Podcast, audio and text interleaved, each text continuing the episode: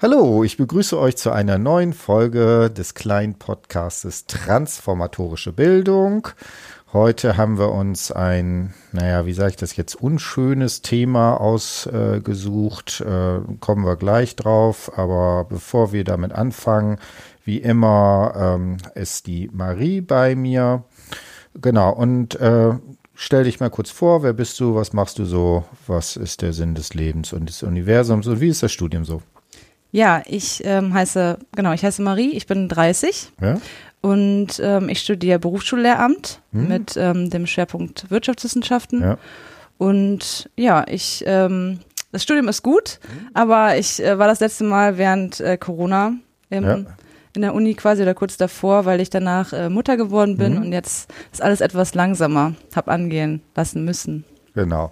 Ne, also erst nochmal Glückwunsch äh, nachträglich, äh, genau. Und du hattest eben schon im Vorgespräch ganz kurz gesagt, äh, dass du hast dich in einem theoretischen Teil mit Butler auseinandergesetzt, dass du jetzt auch äh, in der Zeit, als du Mutter geworden bist äh, oder dann danach, also als du junge Mutter warst, äh, viele Butler sozusagen äh, in deinem Alltag wahrgenommen hast oder mit der Brille von Butler verschiedene Sachen äh, wahrgenommen hast. Erzähl doch mal ein bisschen.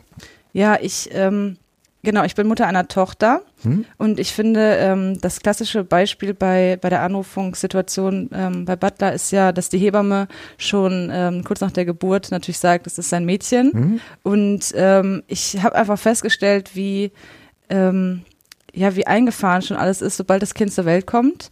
Also auch auf dem Spielplatz, ähm, Kinder müssen oder Mädchen müssen rosa tragen, Jungs blau. Und sobald meine Tochter dann jetzt eine Hose anhatte in blau, war es direkt ein Junge und äh, Mhm. keiner hat die Welt mehr verstanden.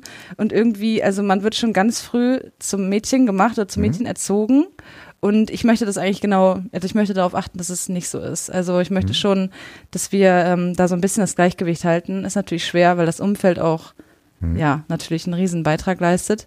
Aber für mich ist es schon wichtig, dass ich eben versuche, ähm, ja, sie so ein bisschen neutraler zu erziehen.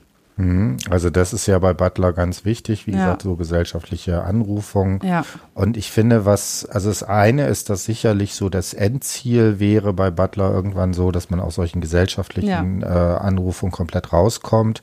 Ich denke, vorher ist vielleicht auch sowas wie eine Ethik bei Butler, sowas wie ein Umgang mit allem, was sozusagen sich solchen binären Kategorisierungen irgendwie entzieht. Ne? Und das Mhm. ist halt äh, ganz platt irgendwie, ne, äh, dass man sich nicht an Kleiderordnung äh, ne, Ja. ähm, äh, sozusagen daran hält, dann wird ja sofort so eine, so eine Differenz ausgemacht. Genau. sehr, ja. Kannst du noch andere Beispiele?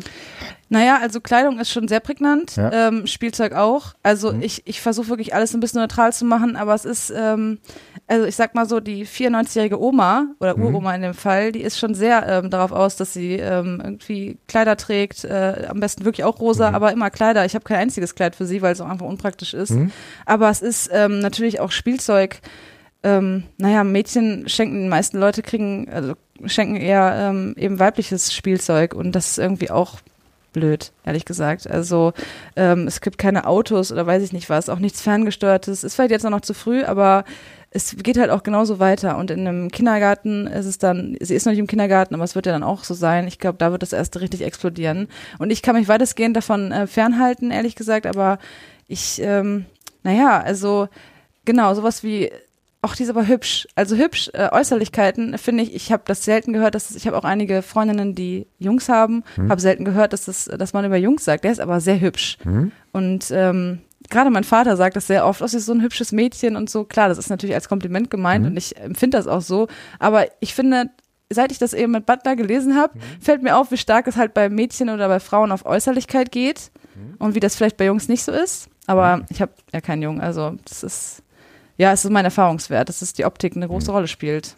Genau, und bei Jungs wäre dann, oh, der ist aber stark. Mutig oder ja, stark, Mut, ja. genau, sowas. Das finde ich, stört mich schon. Also, ja. Genau. Äh, wir haben eben schon gewitzelt. Ich habe so gesagt, äh, und deine Ehe ist aber noch nicht an deiner Butler-Lektüre Ja. zerbrochen.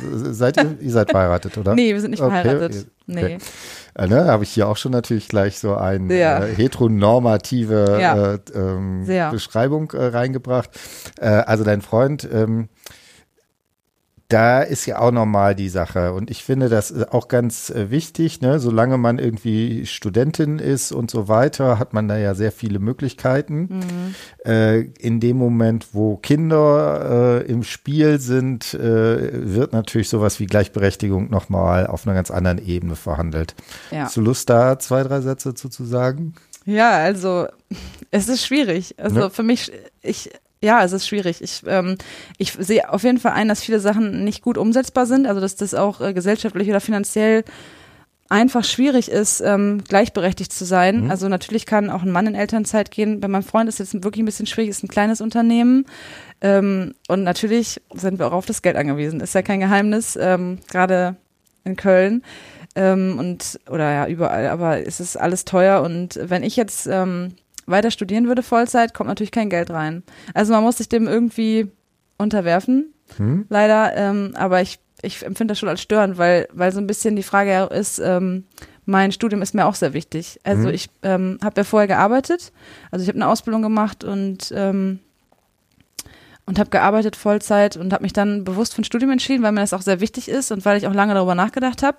Und ich kann es ja jetzt nicht ähm, meiner Tochter vorwerfen, dass ich nicht weitermachen kann, aber es ist schon so ein bisschen ähm, schwierig, weil ich eben natürlich fast alles tagsüber alleine mache, also alles alleine mache tagsüber, ne? Und das ist eben auch nicht wirklich anders umsetzbar. Aber ich, es wäre schön, wenn es anders umsetzbar wäre, weil ich spüre das schon, dass es also ich fühle mich schon unfair behandelt dann mhm. in dieser Situation. Es ist einfach so, auch wenn es ja. nicht böse gemeint ist. Ja, da schlägt das äh, kapitalistische ja, Schweinesystem wieder ja, zu, ne? Ja, es ist schwer, echt. Ja, ja so ist das. genau. Gut, äh, ne, dann soweit äh, zum persönlichen Vorgeplänkel, ja. was eben nicht nur persönlich ist, sondern das ist ja auch was, was eben bei Butler, finde ich, sehr deutlich ist in der kritischen Theorie, dass gerade so die intimsten Bereiche gleichzeitig auch gesellschaftliche Bereiche ja, sind. Ne? Und das Fall. ist eben, das finde ich, das kann man auch bei Butler mit diesem Begriff der Anrufung da entsprechend machen. Äh, thematisieren, da finde ich, hat sie ein sehr präzises Analysebesteck. Äh, sag noch mal eine Sache, du hast gesagt, Butler äh, ist nicht so ganz einfach äh, beim Lesen. Äh, die Leute können jetzt deinen Gesichtsausdruck nicht lesen. Äh, sag mal, wie hast du dich daran geschlichen? Wie war das äh, als erstes mit diesen komischen äh, Texten, die sich so im Umfeld des Poststrukturalismus aufhalten, sich damit zu beschäftigen? Und was hat dir so geholfen? Ja, ich fand es äh, sehr schwierig. Also mhm. ich bin jetzt ja nicht mehr im ersten Semester. Das ist ja eigentlich eine Hausarbeit aus dem ersten Semester, mhm. oder ungefähr dafür angedacht, bei mir zumindest im Studienplan mhm. gewesen. Ähm, ich bin auch froh, dass ich jetzt ein bisschen weiter bin und dass ich eben, also ich habe alles versucht. Ich habe auch Podcasts, Podcasts gehört. Ähm, ganz, ganz viele verschiedene und auch YouTube-Videos geguckt. Natürlich aber als allererstes primär, aber auch Sekundärliteratur. Ne? Mhm. Also ich musste mich wirklich von allen Seiten annähern. Deswegen war ich auch beeindruckt von anderen Interviews hier, mhm. ähm, die ähm, denen das vielleicht leichter gefallen ist, ich weiß es nicht, aber es ist, ich fand es sehr schwierig, sehr interessant, aber ja, man, ich habe es mit viel Literatur versucht und ich habe mir auch Zeit gelassen. Mhm. Also ich habe für die Hausarbeit mehr Zeit eingeplant, mhm. weil ich auch gemerkt habe, dass ich das sonst nicht schaffe. Natürlich auch, weil es alles gleichzeitig ist mit äh, mit Kinderbetreuung, aber auch weil ich einfach wusste, ich muss es sacken lassen mhm. und dann nochmal und nochmal und nochmal lesen. Ja. Ja, und natürlich, ähm, ja, ich habe, ähm, sie hatten ja im Seminar, nee, du hattest ja, Entschuldigung, im Seminar schon ähm, einige äh, Sekundärliteraturtipps gegeben und ja, da habe ich Kannst du sagen, so eine Sache, die du am hilfreichsten fandst? Ja, muss die ich nachgucken. Hannelore Bublitz. Fand ich sehr gut. Ja? ja, das hat mir sehr geholfen. Ähm, Nadine Rose nicht so, wie ich gedacht mhm. habe, ehrlich gesagt. Ähm, teilweise, aber Bublitz war für mich besser. Mhm. Ja, ich, genau, Hannelore Bublitz, was habe ich noch? Ähm, ja, das war es aber so eigentlich. Mhm. Also ich finde, die ist auch, äh, finde ich, eine sehr, sehr gute Einführung, wo ja. ich, die ich auch immer empfehle. Ich muss noch mal reingucken, die äh, Eva von Redeker, wenn ich es richtig spreche, hat auch eine Einführung ah. geschrieben. Äh, die ist auch, habe ich nur reingeguckt, auch sehr gut. Äh, das wären sicherlich so zwei Sachen, womit man irgendwie sicherlich sehr, sehr gut anfangen kann. Ich glaube, beide Autorinnen kennen die Butler auch persönlich und haben dann mhm. so ein bisschen irgendwie da schon mal so eine Sache gemacht gemacht. Wie gesagt, die Nadine Rose finde ich auch sprachlich, finde ich unglaublich toll, wie die schreiben Ja. kann. Ne? Das ist so schon, ne? aber genau, es ist, äh, es bleibt Auch nicht ohne, Ja, ja. ja. Also, aber das Problem ist auch irgendwann kann man auch, finde ich, also letztlich wird ja alles irgendwann theoretisch komplex, ne? Ja. Und äh, dann ähm, muss man sich irgendwann dem entsprechend stellen. Ja, das stimmt. Ich möchte noch ganz kurz Hm? einen Tipp, äh, und zwar gab es was von ähm, Koller und Rose zusammen. Hm? Das hat mir sehr geholfen. Äh, Interpellation, Diskurs, Performativität. Ja, Das war, ähm, ja, das war super. Das vielleicht noch als Tipp, falls jemand auch schon okay. Bisschen an dann, Hausarbeit. Dann machen, machen wir das folgende, dann schmeißen wir das noch als Literaturkommentar in die Shownotes mit rein, dass man sich das sozusagen da entsprechend angucken kann. Ne? Ja, Gut, ähm, das ist so ein Aufsatz aus dem Sammelband. Ne? ja, genau. Genau, ja. Gut, dann fangen wir jetzt an. Wie gesagt, ich hatte das schon leicht angedeutet. Ähm, also es geht heute um das Thema Essstörung, äh, vielleicht so in den Bereich Magersucht sogar reingehend. Äh, das ist ja nun ein sehr schwieriges Thema. Ähm, man, ich finde das gar nicht auch so einfach, wie man darüber reden kann, weil natürlich jedes, in, sobald wir anfangen darüber reden, ist es natürlich auch immer schon eine gewisse Form der Anrufung, die da entsprechend dabei sind. Ähm, nur kurz, also wie gesagt, es gibt äh, Magersucht äh, ist eine ähm, Krankheit nach ICD-10, diagnostizierbar und so weiter. Ähm, wir beide sind keine Mediziner oder Medizinerinnen. Äh, das ist also ein ganz, ähm, also ein Bereich, wo man nochmal ganz andere Dimensionen hat als das, was wir hier im Bereich der Biografieforschung machen. Da geht es natürlich irgendwann auch Körperlichkeit und so weiter. Ich mache das wie folgt. Ich werfe auch äh, in die Shownotes äh, so eine Telefonnummer von einem Beratungstelefon mit rein. Also wenn jemand sich, wie man so neudeutsch sagt, getriggert fühlt, wenn er irgendwie, wenn sie den Eindruck haben äh, oder du den Eindruck hast, na, beim Hören irgendwie, dass dir danach irgendwie schlechter geht oder sowas. Wie gesagt, äh, Beratungstelefon, das ist unter der Woche bis 22 Uhr kann man da anrufen äh, dass man das sozusagen da nicht stehen lässt, weil eine Sache bin ich schon ganz klar der Meinung. Ähm, für mich ist zentral immer darüber zu reden oder mit Lacan darüber zu, das zu symbolisieren. Das wäre sozusagen äh, das Entscheidende und damit wir das einfach da nochmal haben. Gut, ähm, dann würde ich sagen, fangen wir an. Ähm, erzähl doch einfach mal, äh, was ist, worum geht es in deinem Interview? Wer ist die Person, mit der wir es hier zu tun haben? Namen und so ist logischerweise alles anonymisiert. Äh, genau, fang mal an. Was ist sozusagen, äh, dass wir uns ein bisschen an die Biografie der Person äh, ranschleichen können? Genau, also wir haben das Interview mit äh, Diana geführt. Hm? Die ist zum äh, Zeitpunkt des Interviews 24 Mhm. und berichtet eben von ihrer Essstörung, die dann ja sie auch später als Magersucht benennt. Ähm, auch durch ähm, eine Ernährungsberaterin ist eigentlich klar, dass es dann eine Magersucht ist. Ähm, genau, sie, sie ist eben 16, als das Ganze beginnt und Schülerin. Und ähm, ja, die, sie berichtet in einem Interview ähm, von dem Weg in die Essstörung und ähm, ja, es ist ähm, schwierig, weil sie gar keinen klaren Auslöser festmachen kann. Ja. Ähm, sie, sie erzählt schon, dass sie ein bisschen Probleme hatte mit ihren ähm, Freundinnen in der Schule. Ähm, ähm, ja, aber das sind eben eigentlich, also sie, das sind eigentlich nur oberflächlichere Schwierigkeiten, von denen sie berichtet. Aber sie erzählt eben auch, dass ihre Tante als sehr enge Bezugsperson verstorben Mhm. ist, äh, als sie 16 war.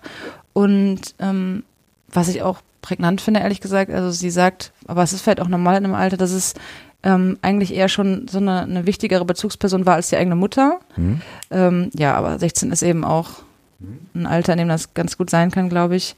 Ähm, ja, und sie wiegt eben, ich weiß nicht, ob das wichtig ist, ob jetzt Zahlen wichtig sind, aber sie wiegt schon zu Beginn ähm, 56 Kilo, was ja, naja, also absolut im normalen Bereich ist und ähm, ist ungefähr 1,70, 71 groß und nimmt dann eben im Laufe der Zeit ähm, 16, 17 Kilo ab und ist eben dann bei 39, 40 Kilo. Genau. Ja, dass der sehr wenig ist, also kritisches Untergewicht. Und sie erzählt aber auch im Interview, wie sie dann den Mhm. Weg rausfindet und genesen ist, weitestgehend. Genau, also das ist erstmal das Positive, was wir vorweg schicken Ja. können. Sie findet einen Weg raus. Ja. Äh, das ist eben sehr, sehr wichtig. Also Magersucht kann leider auch tödlich enden. Ja. Das ist, äh, da ist, wie gesagt, das ist eine richtige Krankheit, sollte man nicht mit spaßen. Ähm, genau, das ist der Punkt. Vielleicht noch eine Sache, äh, kurz, das hatte ich eben gerade vergessen. Es gibt schon einen Podcast Folge 142. Ja. Da habe ich das Thema auch schon mal äh, mit äh, besprochen. Da haben wir das so eher mit Lacan thematisiert, heute sozusagen mit Butler. Gut, und jetzt würde ich sagen, äh, eine Sache, die finde ich ist auch äh, klar und ähm, auch unproblematisch, also diese Frage, wieso, ne? ist für unseren Kontext ja, sowieso erstmal egal. Also, Ja. ne, wie, es, uns interessiert ja vor allen Dingen transformatorische Bildung, wann und wie kommen, was ist sozusagen dabei und dabei interessiert uns natürlich vor allen Dingen auch, wie ist der Weg raus. Ne? Ja. Also, weil das ja vor allen Dingen als Bildungsprozess sozusagen zu verstehen ist. Ähm, und insofern, äh, wie gesagt, sagt sie, ähm, dass dieser Tod einer äh, Ansprechperson, die eben da ganz wichtig, wo ganz wichtig war, dass das sicherlich äh, eine der Geschichten, die dabei waren.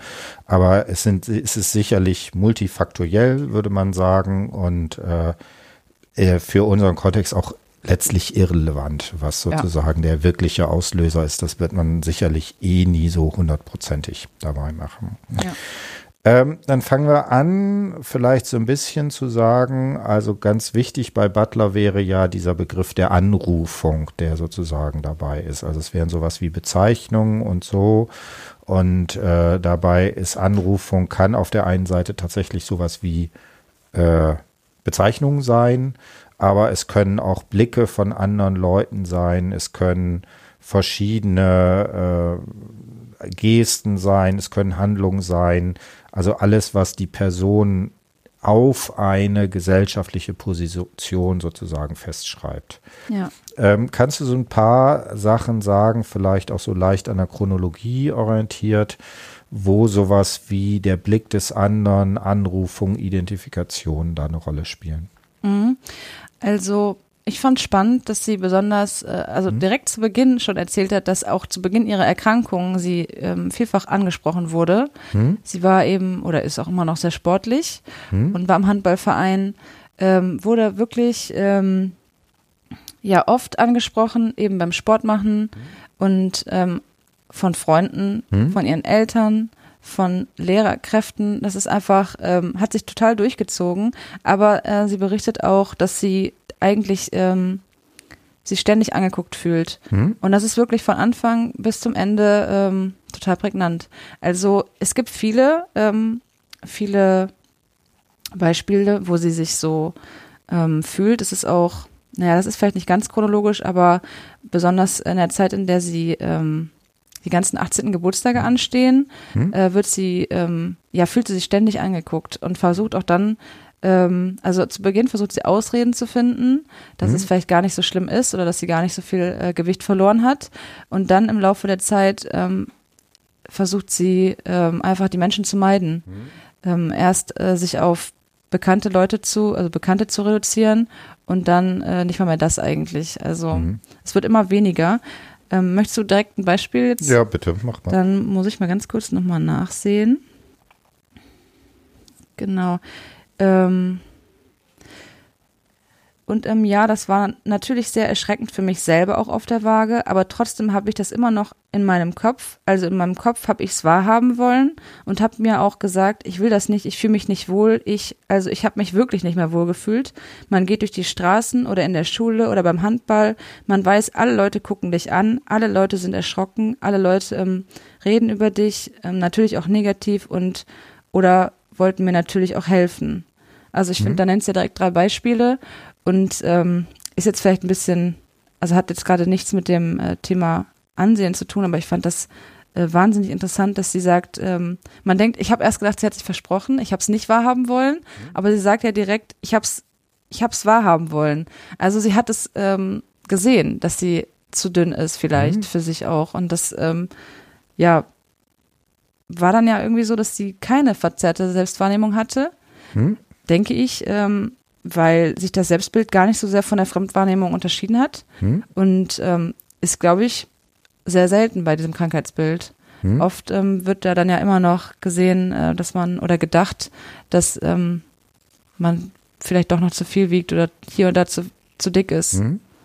Ja, das ist Genau. jetzt schon mal ein Beispiel.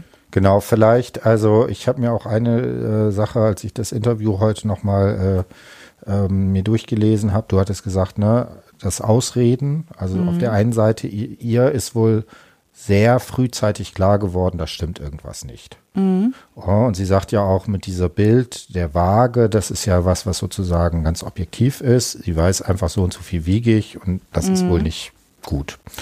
Und äh, dann sagt sie auf der einen, ne, dass sie nach außen hin sagt, Ausreden, irgendwie ist nicht so schlimm. Interessant finde ich, dass sie auch sagt, äh, ich habe es vern, äh, äh, verneint. Ich habe das irgendwie einfach nicht gegen den anderen äh, da sozusagen abgelehnt. Und als Reaktion äh, ist jetzt so Rückzug. Ne? Das ist so Ja. das, das große Problem, vor dem sie sozusagen steht, dass also auf der einen Seite ne, dieses äh, angerufen werden, äh, ne, das, also man hat ja diese ganzen Frauenbilder, ne, wie irgendwie schön und schlank, äh, ne, dass, dass man das äh, ist, ja eine gesellschaftliche Konvention ist. Und irgendwann ist sie, kommt sie relativ schnell als sozusagen an den Punkt, wo das auch nicht mehr für sie sozusagen einfach nicht mehr zutrifft. Ne? Und äh, dann plötzlich dieser, das sozusagen von allen Seiten auch jetzt diese Anrufung darin besteht, du bist irgendwie, das sieht nicht mehr gesund aus. Das ist, da ist irgendwie was äh, im Argen, genau. Ja. Hast du noch andere Szenen, wo das äh, da nochmal sich vielleicht manifestiert? Ja, ähm, klar. Ich muss eben gucken. Ähm, das ist jetzt auch schon wieder etwas später. Hm. Also sie macht ja ihr Abitur Hm? und ähm, ich finde, da wird eigentlich die, diese Wirkmächtigkeit der Anrufung Mhm. besonders deutlich, weil Ja. sie eigentlich plant, ähm, eine Ausbildung zur Ja. Physiotherapeutin zu machen, das aber nicht macht, Hm? ähm, um eben diesen Blicken aus dem Weg zu gehen. Genau, und das Zitat wäre dann, und ähm, habe dann nach dem Abitur erstmal gar nichts gemacht, weil ähm, mir war zwar klar, ich möchte Physiotherapie machen, aber ich habe, ähm, ich wollte halt, also mir war halt schon bewusst, dass ich zu dünn bin und ich wollte dann auch nicht direkt so in eine Ausbildungsklasse kommen. Und so wie ich aussah, also mir war schon bewusst ähm, und war das auch immer sehr, sehr, sehr unangenehm, wie ich aussah und wie ich mir selber, wie ich mich selber auch gefühlt habe. Ich habe mich auch ein bisschen zurückgezogen. Ich war eigentlich immer ein sehr extrovertierter Mensch, war gern unter Leuten, war gern feiern mit meinen Freunden, habe jeden Scheiß mitgemacht. Hm? Also das fand ich wirklich ähm, heftig eigentlich, dass sie, dass sie das so sehr versucht zu vermeiden, dass sie auch sich so abkapselt und gar, gar keine Ausbildung anfängt. Weil nach dem Abitur ist ja irgendwie schon klar, irgendwas muss jetzt passieren, ob man jetzt studiert Mhm. oder eine Ausbildung macht oder ein freiwilliges soziales Jahr oder was auch immer. Ähm, aber dass man ja so Angst davor hat und dass, dass einem das so unangenehm ist, wie man selber aussieht, dass man sich der Situation nicht aussetzen will. Ich kann es natürlich verstehen, also natürlich, aber es ist ähm, prägnant. Wirklich. Genau, und man, da ist ja auch so diese doppelte Geschichte. Auf der einen Seite ist es klar, dass ähm, ähm, man kann es verstehen, was sozusagen der Prozess ist, aber leider ist natürlich genau dieser Prozess falsch. Ja. Also weil natürlich genau äh, äh, so ein dieses darüber reden, äh, in Kontakt gehen, das wäre ja eigentlich genau das, was sie sozusagen braucht. Und äh, da fängt ja dann sozusagen dieser Teufelskreis an, dass, dass man sich dann versucht zu isolieren und das macht es quasi ja immer nur noch schlimmer. Genau. Ja. Ähm, spannend ist, ähm, da taucht ja jetzt, äh, achso, genau, ähm, dann gibt es eine, äh, ähm, eine Anrufung und äh, die ist ja von einem Freund, der sozusagen Ja. da entsprechend dabei ist. Das ist bevor sie zu der Ernährungsberaterin geht. Ja. Ne? Genau, weil das ist ja, glaube ich, so ein, so ein Turning Point. Auf jeden Fall, ja. Dann äh, erzähl mal, vielleicht hast du die Stelle auch und was ist da passiert. Ja, ähm, ich muss gleich die Stelle suchen, aber ich kann schon mal erzählen, ihre Hm? Mutter hat äh, ihren 50. Geburtstag gefeiert Hm? und da trifft sie eben, ja, einen Freund, aber jetzt, also nicht, nicht einen Hm? sehr engen Freund, der selber äh, eine Schwester hat, die an Bulimie erkrankt ist Hm? und der ihr quasi sofort ansieht, dass da was nicht stimmt und der sie auch direkt darauf anspricht. Und sie erzählt äh, vorher oft, dass sie sich an vielen Stellen unter Druck gesetzt gefühlt hat, eben von ihren Eltern, von ihren Freunden in der Schule, ähm, weil sie sie auch darauf angesprochen haben. Aber er scheint das jetzt irgendwie den richtigen Weg zu finden oder die richtigen Worte, weil er sie eigentlich, genau, er sagt, pass mal auf, ich weiß, da ist was falsch bei dir ähm, und du musst dir jetzt Hilfe suchen. Und wenn du es nicht machst, dann werde ich mich darum kümmern, dann fahre ich dich irgendwie selbst in die Klinik. Ähm, ja, jetzt muss ich einmal nachgucken, wo das ist. Genau, und er hat mich dann ähm, ja mal zur Seite genommen und mir ins Gewissen geredet. Also er hat ähm, lustigerweise auch eine Physiotherapie-Ausbildung zurzeit gemacht und auch in einem Bereich, wo halt auch ähm, Essgestörte waren und hat mir auch so einen Blick über solche Personen nochmal gesagt und auch über seine Schwester was erzählt und hat mir versucht halt zu helfen und hat halt gesagt, wenn ich mir keine Hilfe suche, dann ähm, würde er mich halt persönlich in die Klinik einliefern. Und ähm, er würde einen Monat, in einem Monat spätestens von mir erwarten, dass ich mir Hilfe gesucht habe.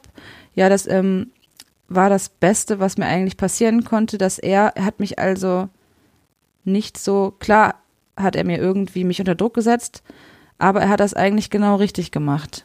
Ja, also er setzt ihr ein, eine Frist und das ist eben der Auslöser, dass sie sich eine Ernährungsberaterin, Mhm. eine Ernährungsberaterin sucht und das scheint also gut funktioniert zu haben, dieser Druck, den er aufgebaut hat.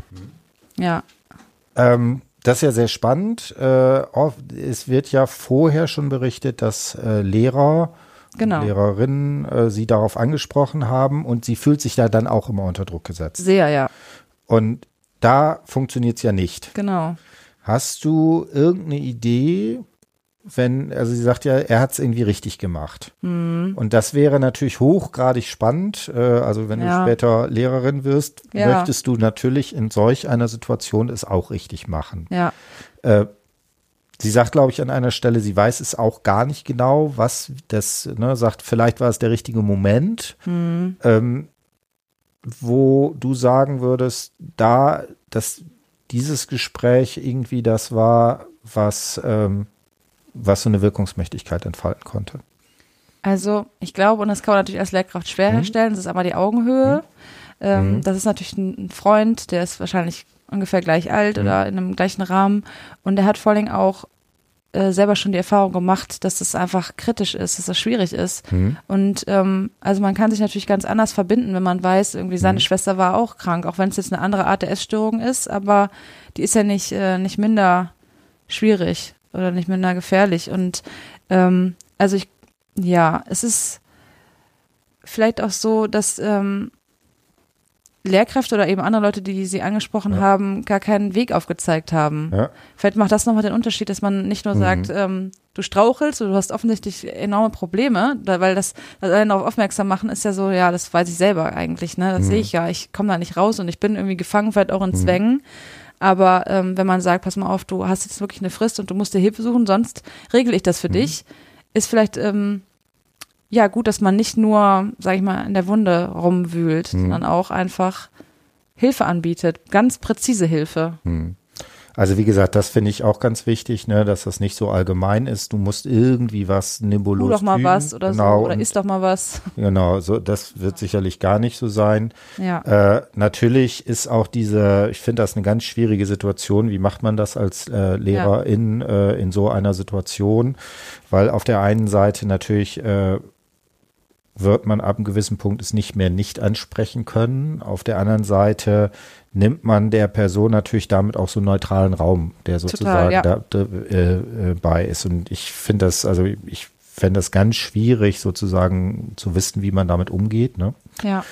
Ähm, also letztlich bin ich ja an der Uni hier als Dozent auch, wenn auch nur sehr viel verhaltener äh, damit konfrontiert, ne, wie äh, will man das machen? Ich würde von der, also ich würde immer von der Tendenz möglichst gar nichts machen, ne? Dann also quasi immer auf dieser professionellen Ebene sozusagen bleiben. Hm. Ähm, ich finde das äh, bei als Lehrerin hat man natürlich die Sache, die, die sind halt nicht erwachsen. Ne? Da Ja. hat man natürlich nochmal eine andere Verantwortung.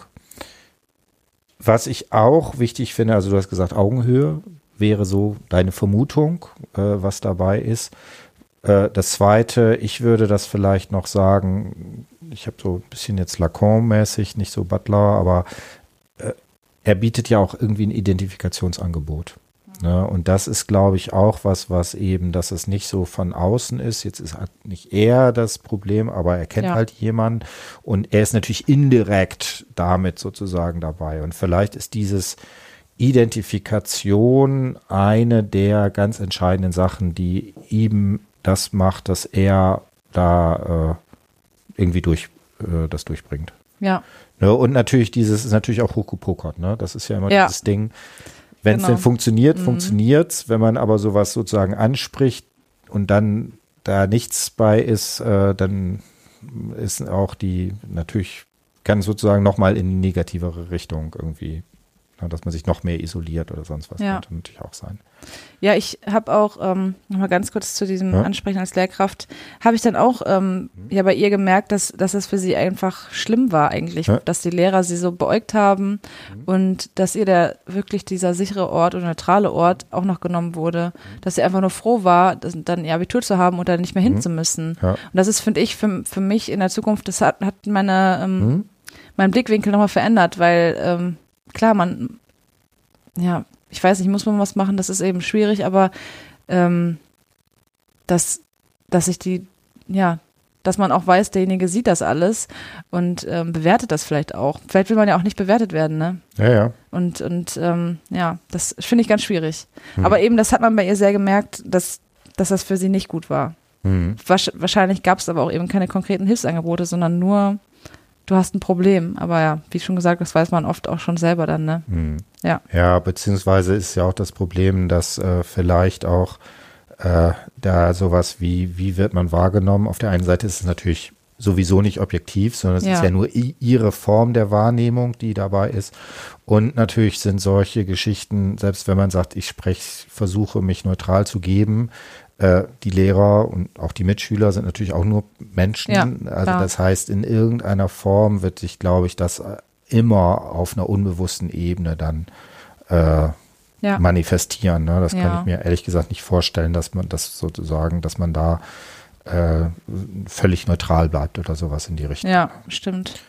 Ähm, grundlegend würde ich immer sagen, äh, bei sowas auch für die Leute, die jetzt so äh, Lehramt studieren oder nachher LehrerInnen werden und so weiter, psychoanalytisch würde man immer sagen, triangulieren. Also selber, bevor man irgendwas macht, eine psychologische Beratung oder sowas machen, ist es ganz interessant. Ähm, in dem, wo ich hier verlinke, auf der Webseite, da ist auch so ein ähm, Material für, für sozusagen LehrerInnen mit dabei und so, auch für Eltern.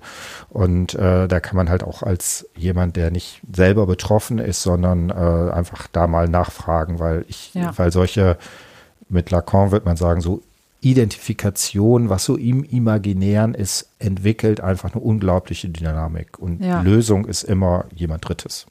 Ja, So, und äh, spannend ist, also es funktioniert genau. und äh, jetzt geht sie zu dieser Ernährungsberaterin.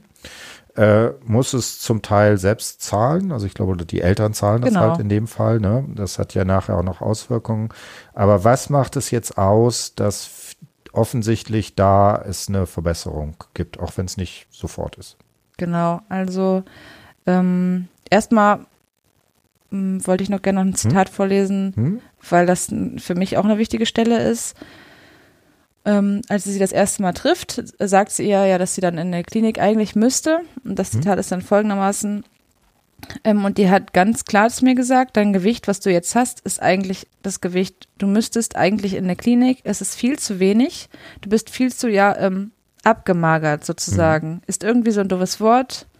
Ähm, ja, und dann kommen eigentlich nur viele Stotterer quasi, nachdem sie selber das Wort rezitiert hat. Und ähm, sie kriegt eben von dieser Ernährungsberaterin einen Ernährungsplan, ganz klassisch, und sie wird auch jedes Mal gewogen. Und ähm, ja, das, also das Wort, das, ähm, ja, wir hatten ja im Vorgespräch schon drüber gesprochen, dass, äh, dass ich äh, auch jemanden ähm, im engeren Umkreis habe, der daran äh, an, ähm, einer Essstörung erkrankt ist. Dieses Wort abgemagert sein, das, das kam bei ihr jetzt nur in Anführungsstrichen zweimal vor, aber es ist ja auch sehr abwertend. Ähm, und das von einer Ernährungsberaterin ja, finde ich jetzt, fand ich jetzt persönlich sehr schwierig. Aber sie hat, ähm, ja, sie hat es ja auch als doofes Wort bezeichnet und danach gab es eben vermehrte Sprechpausen. Also irgendwas hat es schon mit ihr mhm. gemacht. Und das ist ja eigentlich eine, eine explizite Anrufung, habe ich zumindest so mhm. gedeutet dann, ähm, ähm, von einer Autoritätsperson auch noch. Aber ähm, ja, sie muss sich jedes Mal wiegen und sie kriegt eben diesen Ernährungsplan. Das ist eigentlich alles sehr engmaschig dann, dass sie eigentlich auch nicht mehr rauskommt. Wobei, ähm, das Wiegen normalerweise unter Aufsicht hätte stattfinden sollen, also dass sie, dass wahrscheinlich dann die Ernährungsberaterin das Gewicht abliest. Mhm. Da verzichtet sie aber drauf. Also es gibt schon noch so ein bisschen ähm, Vertrauen, mhm. eigentlich ein Vertrauensvorschuss. Ähm, hat vielleicht auch was mit ihr gemacht. Das ist ja schon irgendwie ähm, sehr einschränkend, wenn man mhm. jemanden hat, der sagt, du musst jetzt morgens, mittags und abends das essen und auch viel essen und dann immer gewogen werden. Sehr mhm. stressig, wenn man eben Probleme mit seinem Gewicht hat, ne? Oder mhm. mit, de mit dem Essen. Aber das ähm, klappt manchmal besser und manchmal weniger gut. Aber es ist schon mal ein Anfang, dass sie zunimmt und mhm. ja. Genau. Ich würde äh, zu diesem Be Wort äh, abgemagert äh, gern noch was sagen. Ich finde, da zeigt sich ganz klar dieses, das, was Butler diese Paradoxie der Anrufung nennt. Weil auf der einen Seite, klar, äh, das ist natürlich in ihrem äh, Verhältnis einfach eine sehr negativ, wird sehr negativ wahrgenommen und so. Und das ist natürlich genau diese Wirkungsmächtigkeit von solchen Anrufungen, die da entsprechend dabei sind. Und äh, es ist jetzt die Frage, ist es geschickt von der Ernährungsberaterin oder nicht? Da können wir sozusagen drüber diskutieren. Mhm.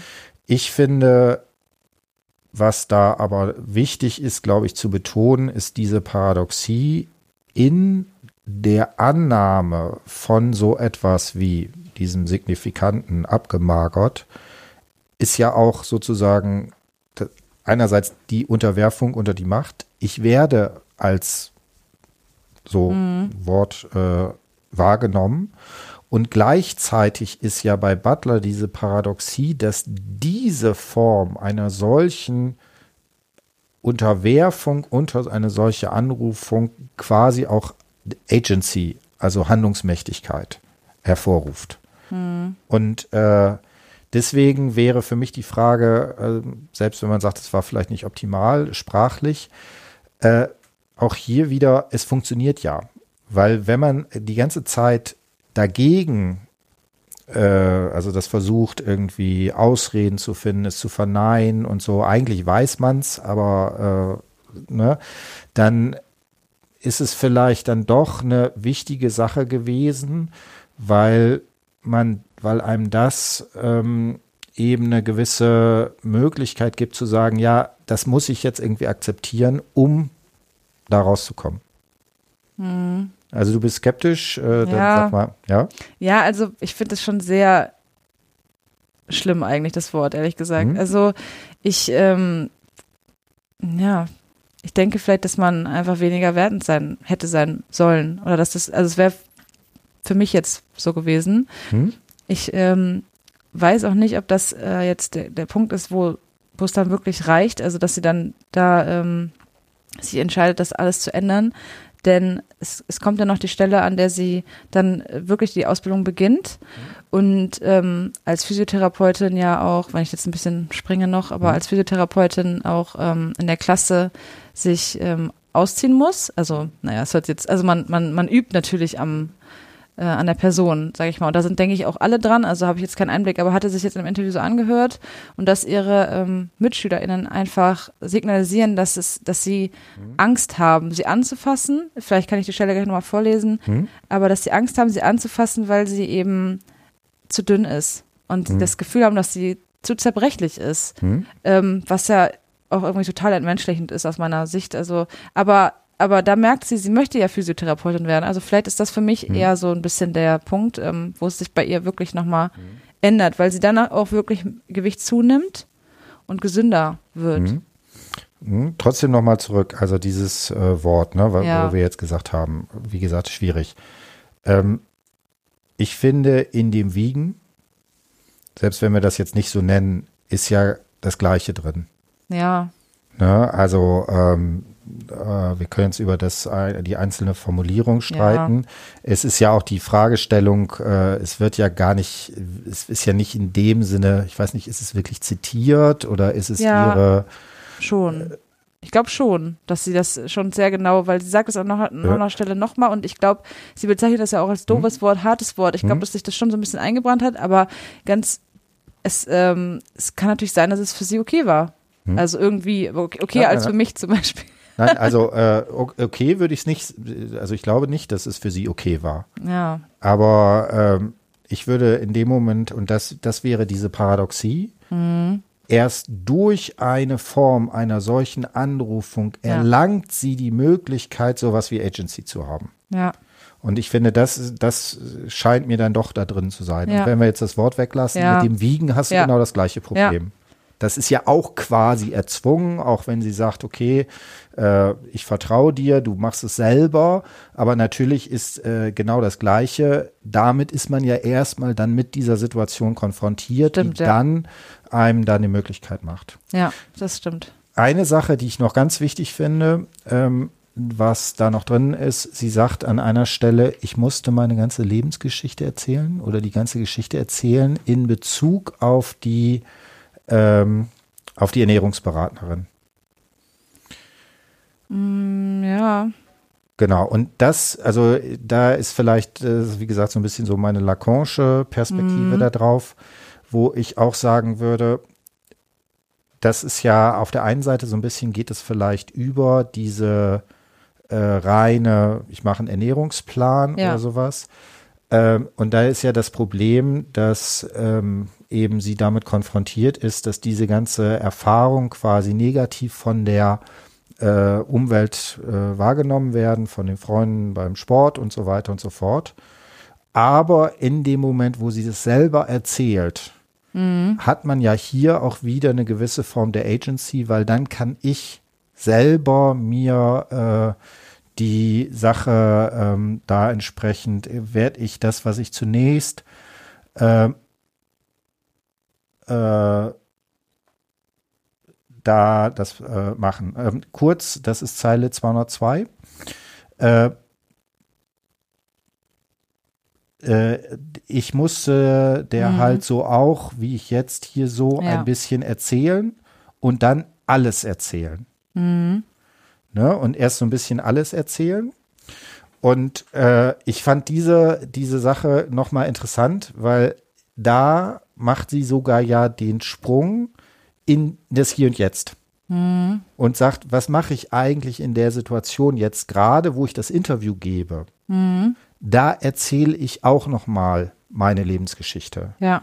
Und diese in diesem in dieser Möglichkeit, obwohl diese Lebensgeschichte durch viele Probleme geprägt ist, aber weil ich es derjenige, derjenige bin, der das erzählen kann. Mhm. Darin äh, ist natürlich ähm, auch so etwas wie, man setzt mich sich dann halt äh, im Erzählen als aktives Subjekt von dem, was man vorher passiv sozusagen da erlebt hat. Ja, stimmt, ja. Genau. Jetzt die nächste Szene war dann mit dem äh, in der Ausbildung, oder? Genau. Wo, wo sollen wir weitermachen? Ja, ähm, genau. Genau, als Physiotherapeutin kann ich nicht so abge dieses hart schon wieder harte Wort wieder abgemagert sein. Das geht einfach nicht. Ich habe mich unwohl gefühlt, wenn wir uns im Unterricht ausziehen mussten, wir da liegen mussten, alle Angst hatten, mich anzufassen. Also so war das, so haben die das auch offen kommuniziert, was eigentlich vielleicht auch der richtige Weg war. Mhm. Ja, das war auch ähm, genau. Also ich denke, ähm, ja, sie sagt, dass die haben das auch explizit kommuniziert. Mhm ist dann ja auch ähm, wichtig und wahrscheinlich war es auch einfach auch da wieder so multifaktoriell, dass eben die Ernährungsberaterin, die Ansprache mhm. durch den Freund, aber auch diese Situation in der Schule, weil sie wahrscheinlich auch lange ähm, schon eben Physiotherapeutin werden oder sein wollte mhm. und ihr dann auch klar geworden ist, dass das so gar nicht funktioniert. Mhm. Und ähm, dann ja, ist auch immer diese Andersartigkeit, ne, dass sie wahrscheinlich so die einzige ist, die, die in der Klasse gar nicht so angefasst werden will oder so. Und ähm, ja, das ist da besonders sichtbar, finde ich. Und ähm, ja, das Körpergewicht war einfach zu gering. Und vielleicht auch, ähm, die, die, die sagt auch äh, in einem, zu einem späteren Zeitpunkt, dass sie eben viel, viel zu energielos ist eigentlich. Mhm. Das ist ja auch klar, weil man so einen Nährstoffmangel hat. Mhm. Ähm, und ja, das war also meiner Meinung nach auch dann eine Anrufung. Mhm. Ja, die für sie sehr wichtig war. Genau, ja. Und ich finde hier auch wieder in dieser in dieser Geschichte vielleicht sogar so ein bisschen vergleichbar wie mit dem an, mit der anderen Person, der sagt, der zwingt sie quasi dazu, ne? Sagt, Mhm. ne, wenn du jetzt nicht im Monat was machst, dann äh, Ja, äh, äh, genau, dann und auch hier ist sie ja nicht, dass jemand das persönlich macht, aber sie ist ja quasi durch die Situation gezwungen dazu, irgendwie da sich zu positionieren. ja, Und äh, glücklicherweise funktioniert's. ja. Genau. Ja. Ja, sie ist dann mehr, genau, und, ähm, und nimmt zu, ist, sagt sie jetzt rückblickend vielleicht sogar ein bisschen zu viel, ähm, weil sie da, es hat sich irgendwie ein Schalter umgelegt und das, Mhm. äh, die Ernährung stellt nicht mehr so ein Riesenproblem dar. Es hat, pendelt sich dann über die Jahre auf ein, wieder ein Normalgewicht laut BMI, Mhm. also Normalgewicht äh, ein. Und ähm, ja, das war so für sie nochmal ganz wichtig. Mhm. Also vielleicht noch eine Sache, mir ist da auch ähm, ne, diese als Figur auch nochmal aufgefallen, jetzt kurz bevor sich der Schalter umlegt, spricht sie sehr viel, sie hat sich geschämt. Und Ja. ich glaube, Scham ist da Ja. tatsächlich so diese, äh, dieses, eine der ganz zentralen Geschichten. Ja, Und dann dieses, aus irgendeinem Grund ist dann der Schalter umgelegt worden. Ja, vielleicht auch, weil das Ziel, ähm, also weil, weil sie das schon so lange auch manifestiert hat irgendwie, dass sie dann erkennt, dass das einfach so gar nicht klappen kann. Hm? Ne, dass man einfach diese körperlich sehr anders, wenn man jetzt, ähm, wie auch immer, einen Bürojob hat oder so, Mhm. aber Physiotherapie ist ja auch körperlich anstrengend. Mhm. Und das kann man einfach alles nicht äh, leisten. Und vielleicht war das ja dann wichtiger als ähm, Mhm. eben diese Sucht nach dünn sein oder wenig essen oder Essstörungen, ja. Mhm. Kann man so sagen, ne? Vielleicht. Genau, ja. Gut, und dann schlägt das Pendel nochmal in die andere Richtung aus. Ne? Dann Ja. nimmt sie erstmal zu, aber so what? Ich meine, das Ja. ist äh, auch egal. Ne? Das Übergewicht ist äh, natürlich auch nicht gesund, aber über, wenn man das über Jahrzehnte hat und so weiter und vor dem Hintergrund ist das alles, sicherlich alles besser als das. Ja, Und dann ist es aber auch so, dass sich das dann wieder relativiert. Ne? ja, Also wir haben es mit äh, schon mit einer solchen Veränderung oder Transformation zu tun. Ähm, es gibt einen schönen Abschluss. Hast du noch irgendwie, wo sie irgendwie darüber sagt, wie ist jetzt so der Jetzt-Zustand, also jetzt im Sinne von, wo sie es erzählt? Ähm, also was sie dann am Ende zu ihrem Gewicht sagt, oder? Nee, insgesamt. Ähm, na, ähm, also zu, jetzt zu dem Interview. Ihr Fazit, wie ist es jetzt? Ja, jetzt ist alles ähm, erstmal in Ordnung. Also sie studiert ja ähm, im Bereich Gesundheitswesen, was ich auch gut finde. Und was, ach so, jetzt, jetzt weiß ich jetzt. ja. ähm, sie möchte vielleicht auch damit äh, mit ihren eigenen selbstgemachten Erfahrungen ähm, anderen helfen und vielleicht auch Ansprechpartnerin sein, wenn, wenn Leute ähnliche Probleme haben. Wobei, Mhm. das, ja, man weiß ja nie, wie, das, wie gut das funktioniert. Da muss man einen guten Weg finden. Mhm. Aber sie ist auf jeden Fall normalgewichtig, ähm, arbeitet stundenweise noch in der Physiotherapiepraxis, studiert eben und ähm, fühlt sich wohl, macht, macht Sport, aber sie sagt auch, aber auch schon ganz zu Anfang, äh, sie isst halt sehr gerne eigentlich. Und das finde ich auch, auch sehr wichtig, weil Mhm. ich denke, das geht ja ganz vielen ähm, Menschen mit Essstörungen komplett ab. Also da ist Essen immer ein sehr, sehr schwieriges Thema. Und da zurückzufinden, dass sie jetzt auch sagt, sie isst gerne und das war eigentlich auch immer so, das ist für mich also schon eigentlich der bestmögliche Mhm. Abschluss. Genau, und ähm, so war das, ja. Genau, und sie hat einen Job gefunden, der oder eine Ausbildung, die für sie sozusagen Erfüllung so ein bisschen ist. Ja. Ne? Genau. Genau. Gut, äh, dann würde ich sagen, also das finde ich eben sehr schön, dass es eben auf der einen Seite eine sehr schwierige Geschichte ist, aber Ja. wir hier eine Lebensgeschichte haben, die da rausgefunden hat. Ne? Das ist eben auch äh, wichtig über diese verschiedenen Stationen, die sozusagen dabei da drin sind. Ähm, genau. Ähm, sag noch mal zwei Sätze. Was hat so für dich später auch für, das haben wir jetzt so zwischendurch schon mal angesprochen, so für deine spätere äh, Tätigkeit als Lehrerin, was hast du so aus der aus dem Gesamtprozess für dich rausgezogen? Ja, ich, ich fand es wirklich sehr spannend. Hm? Ähm, aber ich habe ja auch eben schon gesagt, es ist für mich einfach schwierig zu sehen, äh, wie man mit der Situation hm. in, in, der Realität umgeht. Dann wäre ich auch dafür, dass man sich immer vielleicht erstmal Hilfe holt, hm. ähm, weil ja auch nicht jeder Weg bei jedem gleich gut funktioniert. Und ähm, es ist aber sehr, sehr wichtig. Also ich habe das schon in der Einleitung von meiner Hausarbeit auch geschrieben, dass ähm, gerade das eben bei jungen Frauen, die mhm. haben ein sehr hohes Risiko, also die gehören zur Hochrisikogruppe, eben diese Symptome einer Essstörung auszubilden mhm. oder zu entwickeln. Und deswegen muss man eigentlich dafür irgendwie sen sensibel sein. Und äh, das, ähm, das kann gar nicht anders gehen eigentlich. Deswegen war mir das auch wirklich wichtig und das, das ist mhm. auch so das, was ich als äh, Fazit mitgenommen habe. Ähm, und mir ist einfach insgesamt aufgefallen, wie wichtig Sprache ist. Mhm. Also das ist so bedeutsam. Manche Leute finden das ja lästig, sich da vielleicht auch umzugewöhnen oder dass manche Sachen einfach ja sensibel betrachtet werden. Und ähm, das ist mir dadurch total klar geworden durch die Hausarbeit. Es ist sehr, sehr spannend, finde ich. Also eben diese Wirklichkeit, die man damit erschafft, ähm, da kann man eigentlich so, das sind so kleine Stellschrauben, mhm. ähm, das, das werde ich mir auf jeden Fall beibehalten und mich da auch ähm, weiter zu, also mich da auch, ich hoffe, weiter, weiterzubilden oder weiterzuentwickeln immer. Hm. Was ich aber am Ende noch, ähm, was ich mich gefragt habe, was du mir vielleicht, wo du mir hm. vielleicht noch ein bisschen helfen kannst. Okay, ja. Ähm, Probieren wir mal. Die, der transformatorische Bildungsprozess. Ich war ja am Ende eher so dafür, dass, ähm, also sie hat sich immer mit ihrem Gewicht unwohl hm. gefühlt.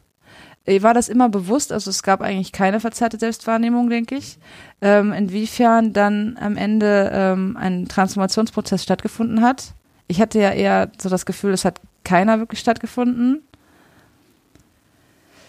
Ja. Kann man sich da nicht so gut festlegen? Also ich finde erstmal äh, bei all diesen Sachen äh, finde ich, äh, so gibt es nicht äh, Ja oder Nein genau. oder sowas in die ja. Richtung. Ähm, ich würde jetzt so einen Trick, ich mache so mach jetzt den Collar-Trick. Ja. Ähm,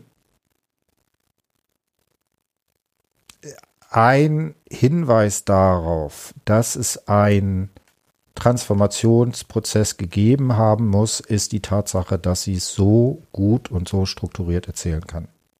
Hm, okay.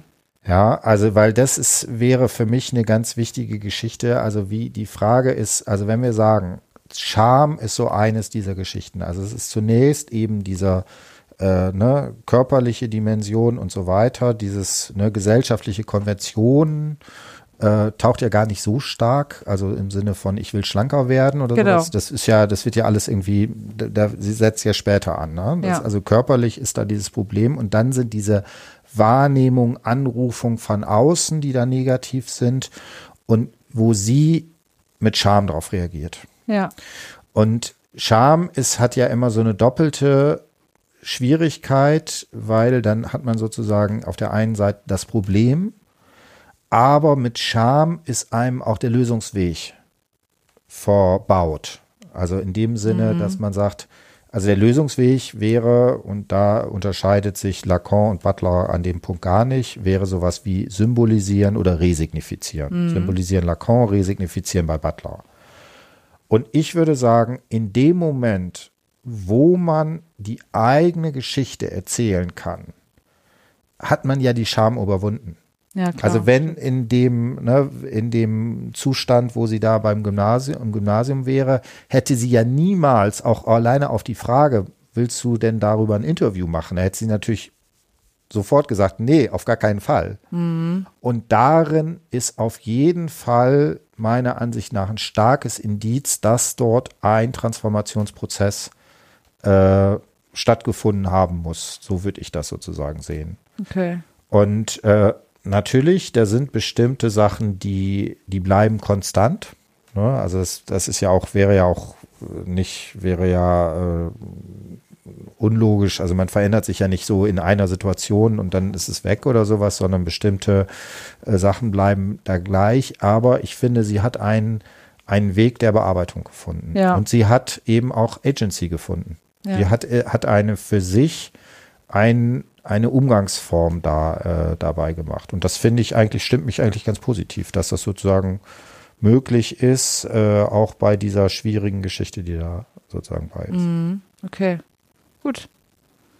Ja, nee, war interessant. Ich habe mich das die ganze Hausarbeit lang Ja. gefragt, auch, ähm, ja, weil das ist natürlich so am Ende, okay, ja, nee, stimmt.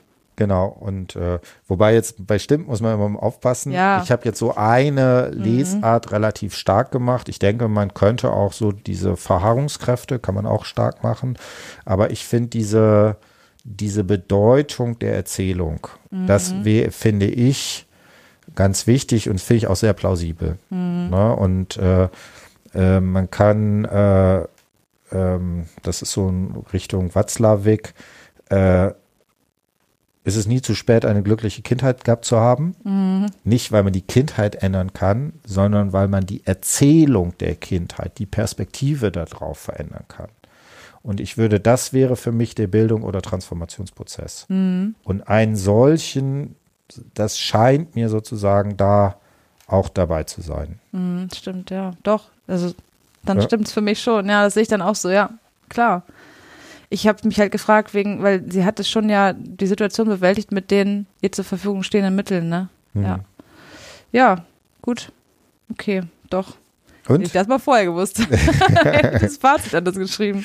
Genau, aber das ist ja auch gut. Äh, Jetzt kann ich dich natürlich eine fiese Frage, Nee. ja, eine fiese Frage stellen. Die hat nämlich, es ist echt lustig, weil ähm, die hat sowohl Rainer Kuckemore mir bei der Verteidigung meiner Promotion äh, gestellt, ne, das ist kein, keine, keine Angst, als auch der äh, Jörg Zirfers, äh, als ich mich hier bei meiner Entfristung äh, gemacht habe.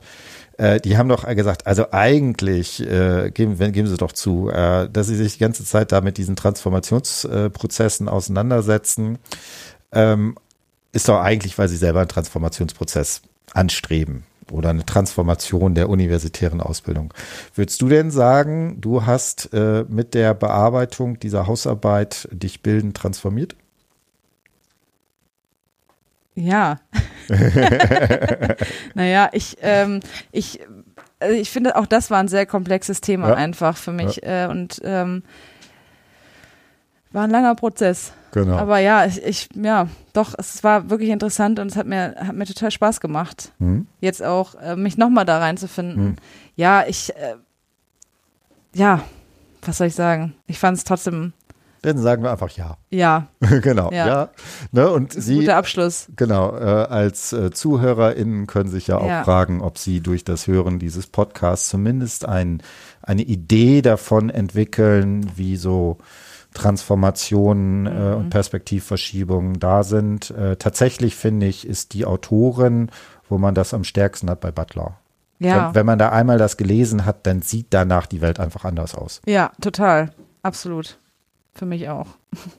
Gut, dann wir verlinken die zwei Sachen, die ich da angekündigt habe. Und mir hat es sehr viel Spaß gemacht, das Ja, äh, mir auch. Gespräch. Und dann bis demnächst. Tschüss. tschüss. Tschüss.